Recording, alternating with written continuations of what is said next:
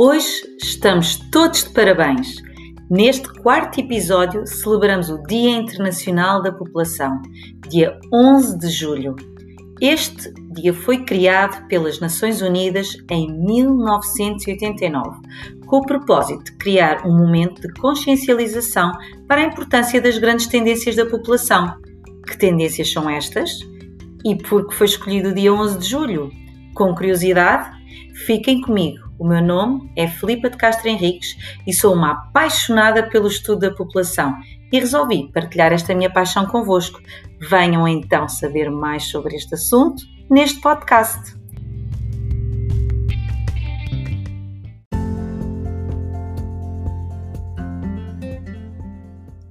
Parabéns, parabéns! População fantástica! Hoje é o nosso dia. Hoje, dia 11 de julho, celebramos o Dia Internacional da População e de todas as conquistas alcançadas pela humanidade. Não é fantástico?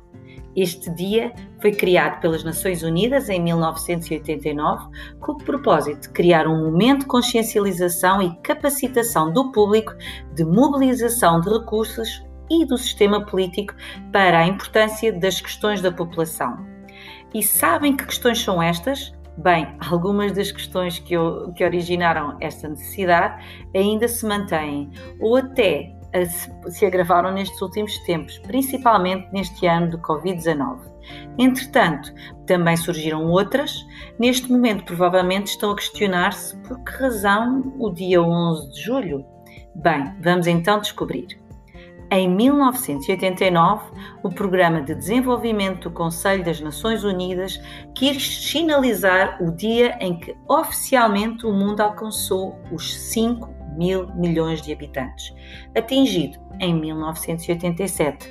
Esperem, mas já vamos em 5 mil milhões em 87, mas então como chegamos até aqui? Certamente estarão a questionar-se. Imagino que estarão a pensar quando foi atingido o primeiro tem alguma ideia? Pensem um pouco comigo. Acham que quando Portugal partiu à conquista de novos mundos, já seríamos um milhar de milhão? Não, ainda não. Ainda levaríamos quase 400 anos. Foi em 1802, em plena Revolução Industrial. Depois seriam precisos 126 anos para alcançar o segundo, isto é, em 1928, durante a Grande Depressão. O terceiro em apenas 33 anos, em 1961, quando o primeiro homem foi ao espaço. Levámos depois 13 anos para atingir o quarto, em 1974, a quando da, do, da Revolução de Abril, de 25 de Abril. E o quinto, 1987. O sexto, em 1999, em apenas 12 anos. E o sétimo, em 2011 Estima-se que o oitavo seja já em 2026 e o nono para 2050. O secretário-geral das Nações Unidas, o português António Guterres, tem como missão tornar este dia um dia das tendências demográficas, nas quais destaca o crescimento populacional, o envelhecimento, as migrações e a urbanização. E este ano, particularmente especial, em 2020, dedica especial atenção aos impactos da pandemia do Covid-19 e como ela afeta a população de uma forma desigual. Começando então pelo primeiro ponto, pelo crescimento populacional. O crescimento da população continua a verificar-se essencialmente no mundo em desenvolvimento gerando um crescimento desigual e com impactos negativos na vida das pessoas, quer ao nível económico, sanitário, educacional e muitas vezes estas populações ficam mais vulneráveis às alterações climáticas.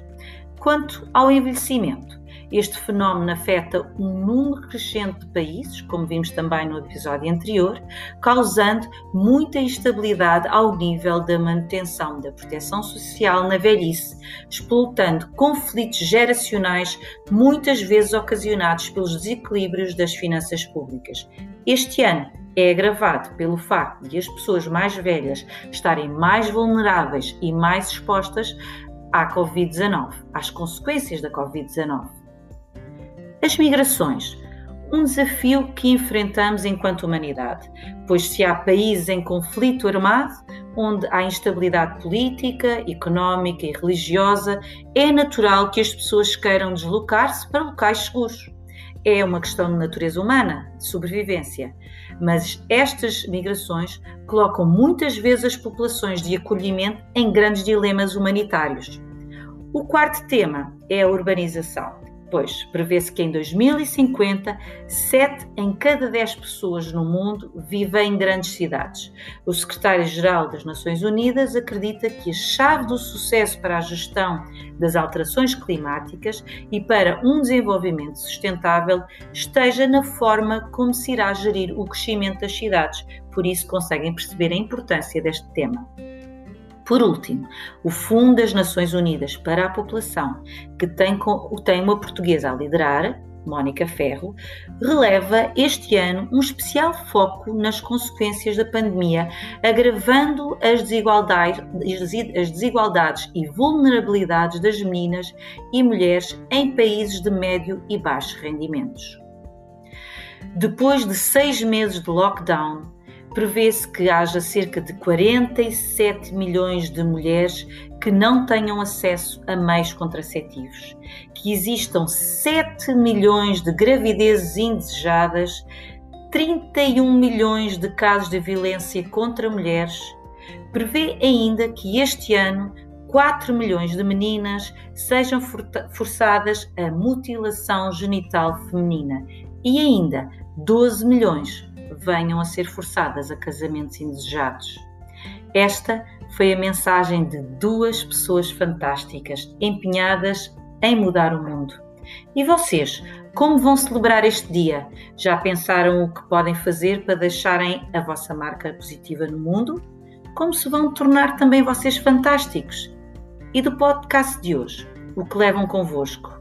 O que mais vos marcou? Partilhem comigo no meu Instagram pop fantástica, fantástica com U. Um dia muito feliz para todos nós.